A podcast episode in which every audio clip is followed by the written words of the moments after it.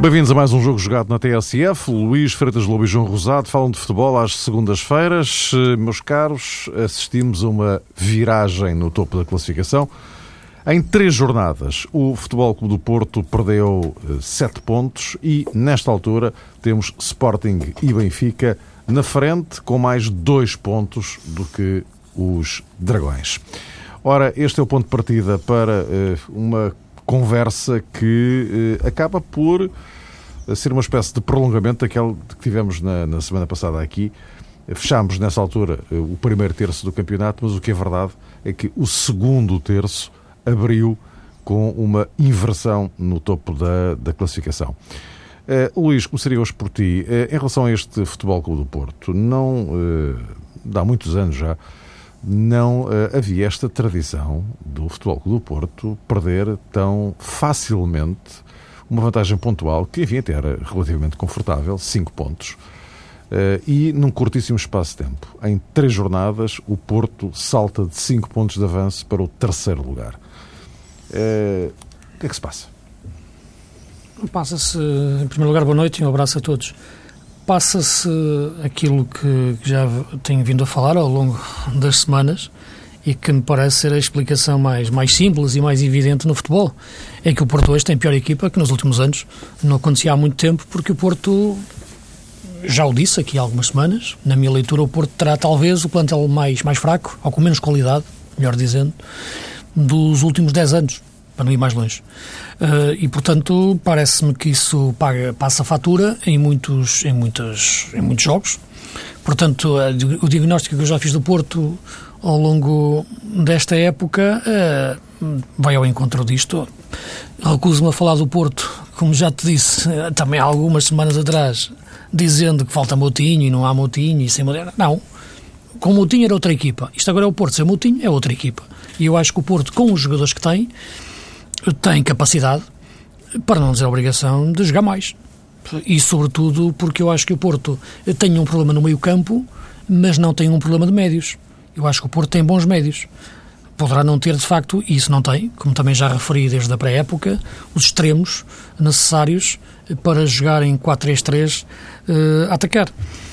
Isso nota-se em muitos jogos. E, portanto, eu penso que há um problema, portanto, de constituição do plantel, isso já o disse, devem ter dos laterais, o Porto tem dois laterais, uh, e dos extremos, sobretudo para quem quer jogar em 4-3-3, e um problema tático, que tem a ver com as opções do meio-campo do Porto, a insistência do Paulo Fonseca em colocar o chamado duplo pivô, que existe quando a equipa não tem a bola, e que faz com que o jogador que joga na posição à frente do Fernando ou ao lado do Fernando, que é o, ou o Defur, ou o Herrera, ou o Josué, quando a equipa não tem a bola, recuam muito no terreno e, portanto, ficam uh, muito atrás e muito longe da, da área adversária.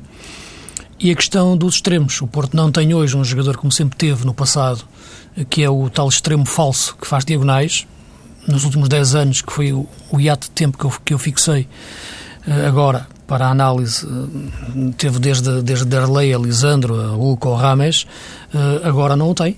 O melhor extremo do Porto, neste momento, é, é o Varela, para não dizer quase o único.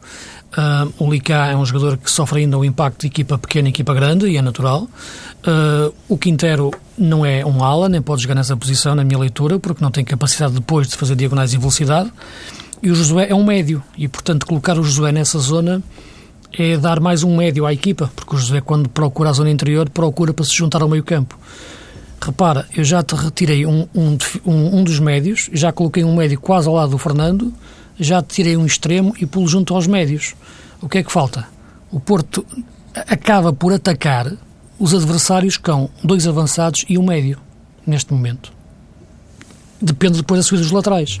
O Porto ataca com o Jackson e com o Varela e com o Lúcio.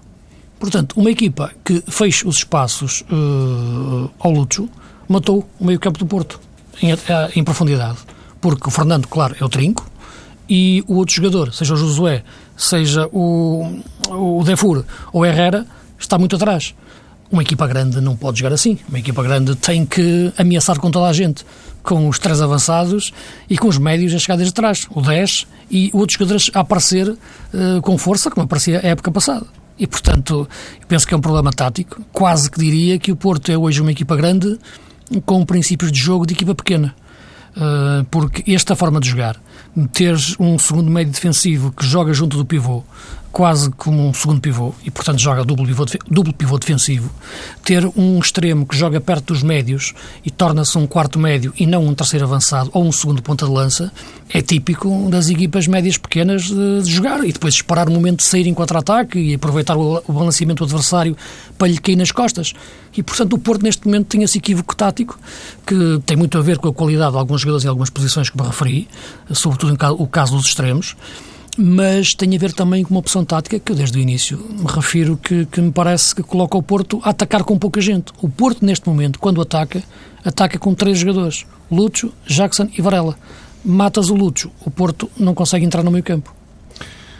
João, uh, e no seguimento disto, de resto tu também, já aqui várias vezes referiste algo muito, muito semelhante a isto. E, e Paulo Fonseca, uh, alvo de intensa contestação, ele consegue desembrulhar isto? Tem gente para desembrulhar isto? Ou é ele que não quer desembrulhar isto? Sozinho será complicado, não é, Mário? Nenhum treinador eh, trabalha sozinho e, sobretudo, quando há um momento de crise como este, não consigo imaginar eh, estrutura nenhuma no mundo que pense que o problema principal tem a ver com o treinador e que a solução passa por aí. Ou seja, mesmo que existisse uma mudança de comando técnico, eu acho que no Futebol Clube do Porto, que tem na estrutura de futebol gente com muitos anos da modalidade e sabe aquilo que é necessário fazer para se ultrapassar esta fase, penso que a convicção generalizada é que isto vai obrigar a um reposicionamento de toda a gente, não apenas de Paulo Fonseca. E estou a citar aqui este caso a propósito eh, de Paulo eh, Fonseca, porque a hum, situação particular que tem a ver com as escolhas que faz para o meio-campo do Futebol Clube do Porto, desde o início da temporada, que foi realmente motivo de discussão e também de alguma polémica. E recordo-me, Paulo Fonseca, uma vez até em conferência de imprensa, ter eh, interpelado um, um, colega, francamente não me recordo quem, a propósito uh, disso, uh, dizendo que o Real Madrid, o Bayern Munique, não sei se o próprio Chelsea, nenhum destes clubes é um, um clube que tenha uma filosofia defensiva para a sua equipa de futebol, independentemente de jogar em 4-2-3-1. Mas uma coisa são os jogadores que estão ao serviço uh, do Real Madrid, do Chelsea, do Bayern Munique, e outra coisa, lá está, são os jogadores que estão neste momento à disposição, neste momento, como quem diz, desde o início da temporada, à disposição uh, de Paulo Fonseca. Eu acho que o Futebol do Porto, um, ehm, e aí estou um bocadinho distante do Luís, um, ehm, tem uma lacuna principalmente no eixo atacante. O Luís várias vezes tem referido aqui a ausência de soluções de qualidade para os corredores laterais. Eu penso que o Futebol do Porto precisaria mais uh, de um segundo nove, de um segundo avançado. É verdade que esta procura também já tem antecedentes, uh, desde a contratação do Ianco ao próprio Edson, Agora, Gilás também foi contratado. Enfim, não sei se é um jogador com as características para jogar a par de Jackson ah, Martínez. Sim. Mas aí é para jogar em 4-4-2. Em 4-4-2. Ah, sim, está bem, mas é outro sistema. É Isso outro aí, sim. sistema. Estou a falar em 4-3-3, tem o Jackson, claro. Sim. E, e o futebol do Porto, quando está assim tão refém de um único sistema, e no anterior programa falámos sobre isso, e focámos também esse aspecto que não é nada fácil para nenhum treinador uh, repentinamente aplicar um novo sistema na equipa, um novo figurino tático, isso obedece a um trabalho muito mais profundo. Se o Futebol do Porto uh, não tem, de facto, essa matriz elaborada como plano alternativo, assim, de repente, como se calhar aconteceu em Coimbra, também não é fácil esperar uma esplêndida materialização dessa intenção. Não, não é apenas por lançar mais um jogador que de repente a equipa consegue ter outro futebol e, sobretudo, ser mais eficaz uh, na finalização. Independentemente destas questões de natureza tática e estratégica, o que eu estranho muito no Futebol do Porto nos últimos tempos é o comportamento até hum, mediático de alguns jogadores. Por exemplo, na Liga dos Campeões, depois do empate caseiro com o Áustria de Viena, ouvi o Jackson Martinez dizer que a equipa tinha falhado muito no capítulo do passe. Que há muito tempo não via a equipa ser tão displicente ou, ou tão incapaz eh, nesse capítulo de jogo. Depois do desafio de Coimbra, foi a vez do Lúcio Gonzalez dizer que os jogadores têm que correr mais, que a equipa tem que correr mais, tem que ter outro comportamento em campo.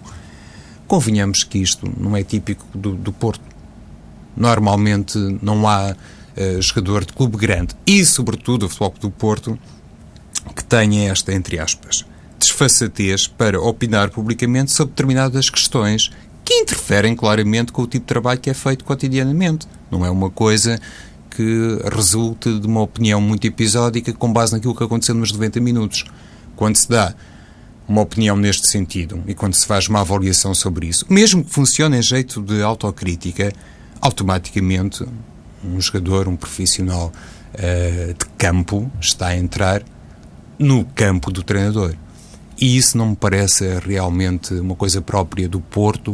Acho que é um, um aspecto invulgar que demonstra que alguma coisa de facto não está a funcionar como antigamente. Além disto, destas duas manifestações públicas que eu queria uh, sublinhar, também não vi em Coimbra, no jogo diante da Académica, um Porto um, impaciente, indignado com o resultado. Paulo Fonseca disse que faltou agressividade à equipa, mas mesmo nos momentos de paragem do jogo, vi os jogadores do futebol do Porto assim muito contemplativos, como se já estivessem um, a fazer uh, contas à derrota. E isso não é também típico é naquela equipa e naquela estrutura, e este conjunto de fatores vai obrigar, para concluir, Mário, ao tal reposicionamento e ao tal regresso às origens que eu acho que o Porto necessariamente tem que fazer antes de pensar nas questões mais de tática e de sistema. Oh, Luís, o, o João estava aqui a falar eh, da questão da estrutura. Também é verdade uma coisa, é que um, eh, este plantel não foi, suponho eu, formado exclusivamente pelo Paulo Fonseca. Não é? Nem nenhum plantel do Porto foi, exatamente. foi feito exclusivamente por algum treinador. Exatamente. Portanto, nem do Benfica, nem do Sport. Sim, com certeza, mas, mas é, é do Porto que estamos a falar. Claro. Uh, o que significa que a, a responsabilidade por aquilo que o Porto é neste momento Uh, será de Paulo Fonseca, com certeza, e nos vários aspectos que vocês já enunciaram, é capaz de não se esgotar no Paulo Fonseca.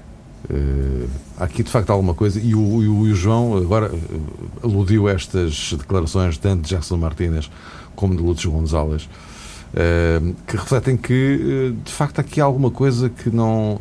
Na, nada disto é habitual.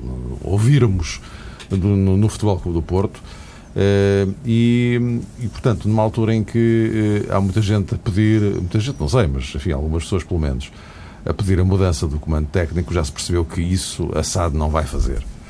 Uh, mas como é que a estrutura do Porto vai lidar com, com, com, este cenário? E depende, evidentemente, da forma como isto evoluir, não é? Mas se isto, te, se a tendência for para as coisas se manterem mais ou menos como estão, enfim, alguma coisa terá que acontecer, não? Sim, como é evidente, repara uma coisa: o Porto perdeu um jogo ao fim de três campeonatos, quase. É isto, não é? Neste momento.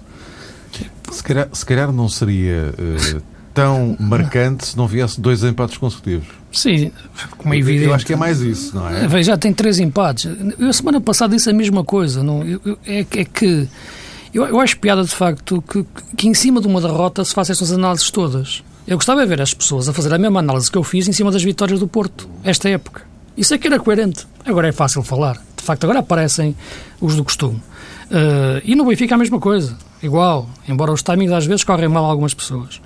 Uh, agora, aquilo que me parece é só uma coisa muito simples. É que, é que eh, como é evidente, a responsabilidade não é só do treinador, como é evidente, é por isso que eu estou a fazer aqui uma análise, a análise que eu fiz é meramente técnica e tática, com o respeito que tenho e até pela estima pessoal uh, pelo, pelo Paulo Fonseca.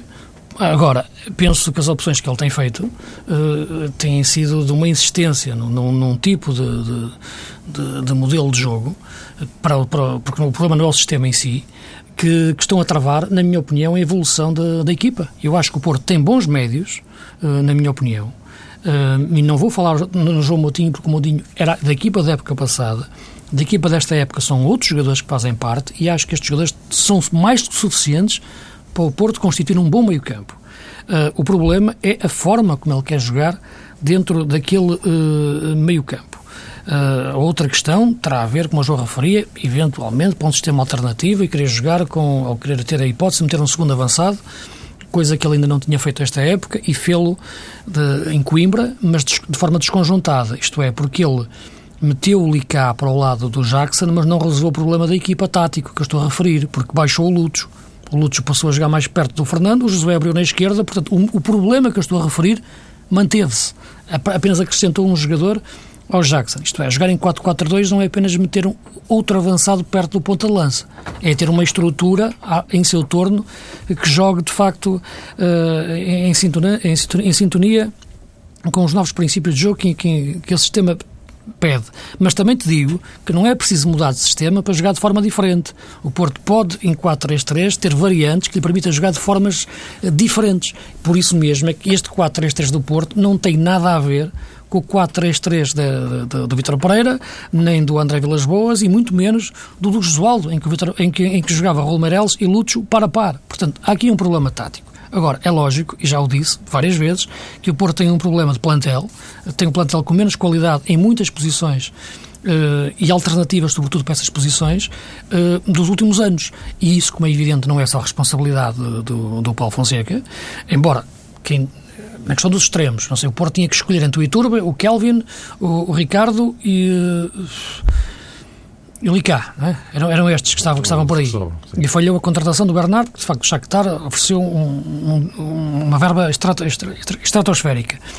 estratosférica. Dizer, o, o, o Iturbe saiu, o, o Kelvin não tem sido opção, tem jogado o, o Ricardo e, e o Licá. Portanto, podes colocar é porque é que saiu aquele jogador, se foi a opção só dele e porque é que o Calvin não tem sido opções. Portanto, aqui pode-se pôr o nível da, da responsabilização do, do treinador barra estrutura, porque acho que a decisão é tomada é, é, em conjunto. Agora, é evidente que o Porto neste momento tem apostado e contratou jogadores que me parecem que têm valor. O caso Eduardo é um bom jogador, mas é um jogador ainda para, para, ser feito, para crescer. O próprio Josué ainda é um jogador de informação.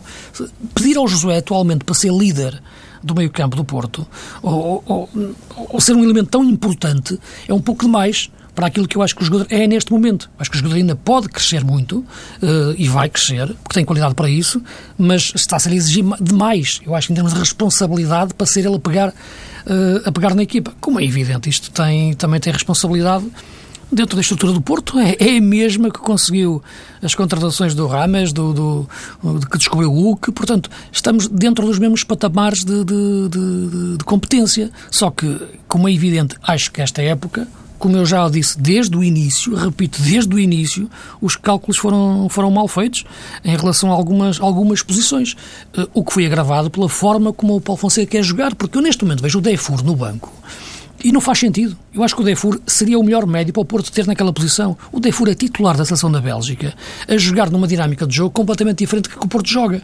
A Bélgica joga em 4-3-3, só com o Witzel atrás e depois dois metros subidos. Fellaini, do Manchester United, e o Defur. E o Defur aparece desde trás, a entrar desde trás nas costas do avançado.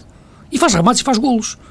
No Porto joga encostado ao Fernando. É completamente diferente. Ver, claro. Completamente diferente. E, portanto, o Porto neste momento está a atacar com dois avançados e um médio apenas. E isto, de facto, é que me parece que, que, que taticamente é um problema grave, porque é isto que se reflete dentro do campo: é a qualidade dos jogadores e a opção do treinador. As outras questões de se o Paulo Fonseca está em perigo, a forma como a equipa foi recebida, que é lamentável, como é evidente, e que, e que não fica bem a, a, a, ao Porto, mas uh, são situações, como sabemos, que acontecem em, em todo lado, mais ou menos, uh, de contestação. Agora, aquilo, aquilo que me parece é que não é hábito, como é evidente, o Porto um, afastar treinadores. O Porto tem hábito, tem por hábito reforçar a posição dos treinadores quando eles estão em crise. Já vi muita gente fazer a comparação desta situação, o local até foi o mesmo, Coimbra, com a de Vitor Pereira. Quando o Vitor Pereira perdeu lá 3-0 eh, para a taça. Por acaso o local é o mesmo e o adversário foi o mesmo, a Académica. Mas o cenário. Mas a prova não era, apesar de tudo. Mas a prova não era, apesar de tudo. Sim, mas não tanto a prova. Tem a ver com a questão da.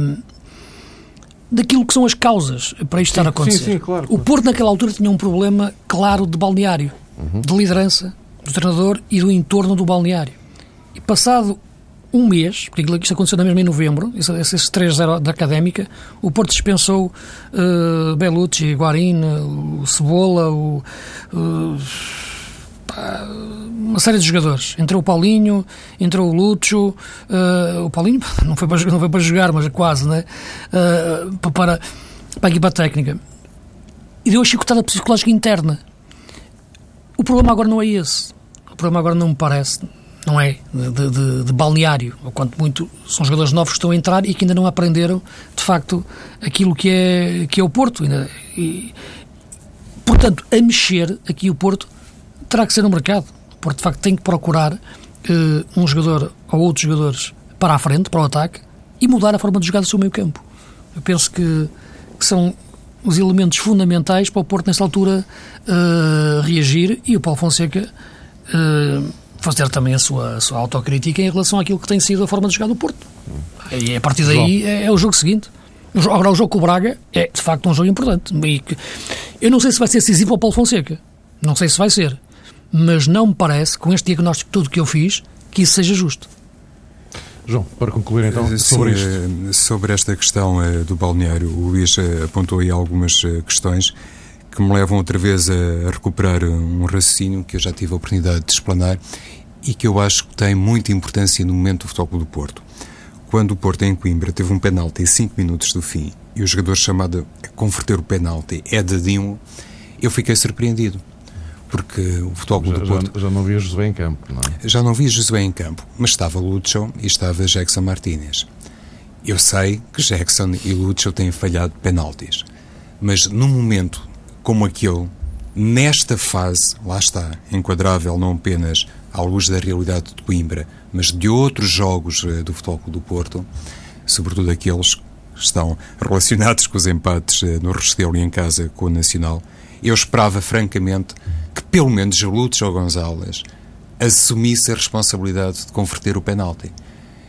Não é para um jogador falhar um penalti ou dois que se torna um inútil da marca de grande penalidade. Eu não me lembro quantos penaltis é que o Danilo já converteu eh, no Futebol Clube do Porto. Normalmente não era ele chamado a converter. Havia, e há, uma hierarquia no Porto, presumo, como há em todas as equipas. Mas naquela fase em que era preciso, precisamente, dar uma prova de hum, liderança, de afirmação no grupo e no balneário, quando Lúcio Gonzalez uh, se esconde e quando Jackson Martínez se esconde, e eu presumo que aqui com algum consentimento também por parte de Paulo Fonseca, eu penso que isto demonstra realmente um futebol do Porto distante daquilo a que habituou os seus adeptos. E mais do que os resultados, penso eu, eh, mais do que aquilo, por exemplo, que tem acontecido na Liga dos Campeões, o que realmente deve fazer muita confusão aos adeptos do Futebol do Porto e, sobretudo, aos Super Dragões, é esta apatia, esta ausência de liderança, esta afirmação a Porto, que só pode partir de jogadores como aqueles que nomeei. Ninguém estaria à espera que o Mangala agarrasse na bola e fosse ele a bater o penalti, por exemplo, ou o Alexandro. Qualquer jogador do Futebol do Porto, enfim, estará apto a bater um penalti. Nas equipas de topo é assim mas quando não existe esta afirmação no plano pessoal que poderia contagiar o grupo, eu penso que a partir daí, sinceramente, se percebe não. que há ali alguma fragilidade, independentemente, Luís, vou já terminar, uh, do mérito que teve também Ricardo na defesa do penalti. Mas, mas aqui o, o que sobretudo o queria... foi penalti, mas o Ricardo acabou por... Não foi, e, e, houve o penalti no primeiro minuto, não foi marcado. Exatamente. Uh, mas, uh, Mário, o que sobretudo queria sublinhar sim, sim, sim. É, é este foco psicológico que muitas vezes parece um pormenor, eu pelo menos tenho essa opinião, mas não é poderia desencadear ali qualquer coisa diferente. não acho normal, agora é que vou mesmo concluir, não acho nada normal ter sido o Danilo chamado a converter. Eu acho que não há problema nenhum nisso, sinceramente, João. E até porque o Danilo já tem feito golos decisivos, para marcou aquele gol ao Sporting, é um jogador que se calhar naquela altura estava numa, numa motivação maior, pá, e naquela altura foi ele que pôs na bola. Penso que, quer dizer, não, não, não vejo aí, sinceramente, para nada que, que, que indicie essa falta de liderança. Pá. O Lúcio é um jogador que, que, que, que, no túnel agarra a equipa, não, não passa por aí. O passo é que não se pode pedir milagres ao Licá, pá, ao Josué e ao Varela, pá, e, e para o Licá segundo avançado agora de repente a meio do jogo. Pá. Quer dizer, não, isso, isso, é que é impossível, quer dizer, o Porto não pode pôr o Quintero jogar numa ala, pedir ao Quintero para fazer a mesma coisa que fazia ao Ramos. O Quintero é um número 10, dizer, não é um jogador para jogar numa ala em diagonais, nem tem velocidade para isso. Eu acho que o Porto tem uma série de problemas dos jogadores. A nível de atitude, eu acho que. Enfim, o Paulo Fonseca utilizou esses termos, que não é de facto. Não é questão de ser treinador do Porto, eu acho que nenhum treinador o deve fazer, sinceramente. Uh, se tem que dizer alguma coisa, Uh, acho que deve, deve, deve o dizer uh, dentro do balneário. Eu acho que os elogios, sim, devem ser públicos, as críticas devem ser privadas. Né? Isto é a minha opinião. Pode haver outras, como é evidente, mas isto é a minha forma de pensar. Uh, acho que aquilo não lhe fica bem e acho que devia assumir a responsabilidade, ponto final, e, portanto, mais nada. agora, aquilo, aquilo, aquilo que parece é que a equipa em si tem o valor que tem e não pode ter um valor superior àquele que, que, que lhe querem dar. Uh, e dentro daquilo que é importante para o Porto, neste momento, uh, e quando tu falas em estrutura, e quando se fala sempre na estrutura do Porto, nesta altura, aquilo que pode preocupar mais os adeptos do Porto, uh, e quando vi de facto a, equipa a chegar a ser recebida daquela maneira, evidente que já, em outros sítios já aconteceram coisas, mas aquilo ultrapassou todos os limites, é o Presidente. É? é? perceber como é que está o Presidente. Porque eu acho que ele sim é que é, de facto, o homem-chave sempre nessas situações. Uh, e sabemos que ele está a atravessar um momento complicado da, da sua vida pessoal, como é lógico, mas tem dado sempre os sinais de estar presente. Esteve logo no jogo seguinte na, na, na tribuna, a sair do hospital. Voltou a estar ontem em Coimbra. Teve no, teve no relevado logo a seguir ao, ao empate com, com, com o Nacional e, portanto, Nada disto acontece por, eh, por acaso. Uh, e é nesta altura, de facto, que ele, que ele é muito importante. E, e, eu acho que dentro do universo portista, neste momento, o grande reforço que eu acho que todos os adeptos estão à procura é perceber verdadeiramente o Presidente, nesta altura. Uh, e a sua força, e sabemos que, que, que o tempo passa por todos os homens, como é lógico, mas é a importância do Presidente que sempre foi decisiva nos momentos da crise do Porto. Foi sempre. E neste terá que ser novamente. E é isso que os adeptos estão, estão à espera. Com isto não estou a falar com, em relação a tomar alguma atitude em relação ao treinador, não é nada sim, disso. Sim, não é isso. Não, não é isso claro, que eu disse. As pessoas não. O que eu estou a dizer é em relação à tal atitude que, que o balneário tem que ter para, para reagir, mesmo sendo um balneário, na minha leitura, com menos qualidade em termos dos jogadores em si, para, para reagir. Mas. Uh, o Porto apenas perdeu um jogo ao fim de três campeonatos, é isso que eu estou a dizer. E se de facto a, cri a, crise, a crise ao fim de. de é, é, Sim, mas eu, eu, eu sei. Eu sei. A minha, se calhar não teria o impacto. Não, isto tem, claro que isto tem. Dois impactos, não, temos que falar disso. em três jogos. Como é evidente. Não é, não é nada normal. Porque saltar aqui, de uma liderança de 5 pontos para o terceiro lugar Mário, em três ainda, jogos. Ainda há pouco tempo tinha dito, há poucos programas atrás, claro. quando o Porto ficou com 5 pontos de avanço, que é, é, é, normalíssimo o Porto perder uma vantagem de 5 pontos. Pois. A verdade é que não só a perdeu, como agora está, claro, claro. está, está com desvantagem. Não é? Meus caros, nós não temos, eh, infelizmente, muito tempo, o tempo não é eterno, e ainda queria falar aqui um bocadinho do, do, do, Sporting e do Benfica. Não ias falar, João, qualquer coisa? Ia só defender aqui a minha dama ainda a propósito desta questão diz, claro. do penalti, uh, Luís. É precisamente aí, lá está. Uh, Jorge Nuno Pinta Costa não joga, não, não. marca golos, não joga, mas tem sim, um papel, uh, não joga dentro das quatro linhas, Exato. mas tem um papel fantástico fora, não é? Realmente é ele o fio condutor ao longo Tudo. desta história de E agora nessa altura, claro. Os líderes afirmam-se assim. E eu acho que, quando falei da questão do, do Lúcio Gonzalez, como capitão da equipa, o, o, o Capucho tinha uma frase que era uh, bastante emblemática sobre aquilo que tinha a ver com a braçadeira de capitão no Futebol do Porto. Quando ele foi uma vez capitão, ele disse: Eu, eu só sou o jogador que transporta a braçadeira, não sou o capitão. E como capitão da equipa, uh, eu, eu, se fosse capitão da equipa naquelas circunstâncias, ficaria envergonhado se delegasse noutro a, a transformação uh, do penalti. É, é mais aí que eu quero situar-me. Não duvido uh, que, que Danilo bata bem e se calhar daqui para a frente vai bater as penaltis. Aliás, aliás sim, só para terminar, um mérito, só um, um parênteses. Mérito da Académica como, como ah, ganhou. Sim, sim, sim, Acho que a Académica jogou muito bem. O Sérgio Conceição montou bem a equipa. Acho que de facto o Maquilele entrou bem para aquele meio campo. O Magic é um falso avançado centro, mas a equipa movimentou-se muito bem, defendeu bem. Quando não tinha a bola, duas linhas de quatro, homens rápidos na frente. Fez um excelente jogo, ganhou com todo o mérito. Na primeira parte, claro, atacou mais, na segunda recuou, necessariamente para defender a vantagem. Mas dizer que isto tudo aconteceu porque a Académica fez um excelente jogo e ganhou com, com todo o mérito e por isso acho que, aliás, devia ser por aí que eu devia ter começado, que devíamos ter começado, porque de facto a Académica ganhou bem. Houve, houve alguém que ganhou este jogo, não foi só o Porto que perdeu. Foi a Académica que ganhou e com todo o mérito. Meus caros, uh, e agora temos o Sporting e o Benfica com dois pontos de avanço sobre o Porto. Vamos arrancar, ou arrancou o, o segundo terço do campeonato com a situação invertida. E, e, agora, do lado do Porto já se percebeu qual é que é o problema. Para recuperar a liderança tem que passar não uma, mas duas barreiras. Agora, essas duas barreiras que estão na frente, uh, de que forma é que uh, o andamento da coisa pode dar, João? tanto em relação ao Sporting como em relação ao Benfica. Sendo que, no caso do, do, do Benfica, nota-se a tal retoma de que se falava, depois de, de alguns percalços e daquela arrumação tática do, do Jorge Jesus. Uh, tem ainda a questão europeia em aberto, uh, que não é uma questão do Sporting, mas também por isso, se calhar, uh, poderá funcionar como uma vantagem adicional, não é? Sim. Portanto, há prós e contras dos dois lados. Além dessa questão no Benfica, que tem a ver com a arrumação, ou nova arrumação tática de Jorge Jesus, por exemplo, em Vila do Conde, e, e não apenas, mas especificamente neste jogo, permitiu ao Benfica aproveitar o deslize do Futebol do Porto ou a vitória da Académica, um, houve um Benfica sem Cardoso. E no final do jogo o próprio Raul José se pronunciou sobre isso dizendo aquilo que, no fundo, também já o líder da equipa técnica tinha uh, salientado ou tinha projetado, uh, admitindo que é um jogador importante, mas que, por si, uh, não explica tudo do Benfica, nem faz depender a capacidade atacante do Benfica de um único jogador e, concretamente, da produção goleadora de Oscar Cardoso.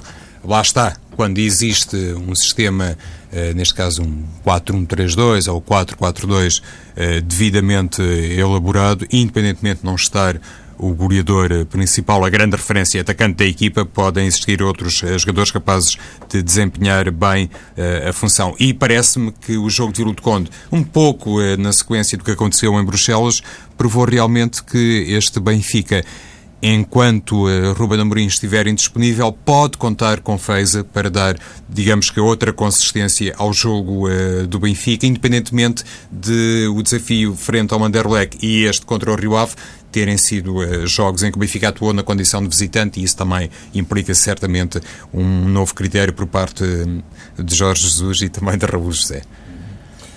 em relação ao Sporting, não sei se eu acho, o Paulo. É o tal uh, improvável líder. Uh, desculpa, Mário. Jornadas, é? Aquilo que ontem disse também em conversa com o Paulo Cintrão em Alvalade, era isto que eu queria recuperar, acaba por poder ser encaixado hoje nesta leitura que estamos a fazer, ou seja, de vez em quando, ou de forma recorrente, melhor dizendo, pergunta-se ao Leonardo Jardim se o Sporting é ou não candidato ao título, e isso também é sempre perguntado aos jogadores.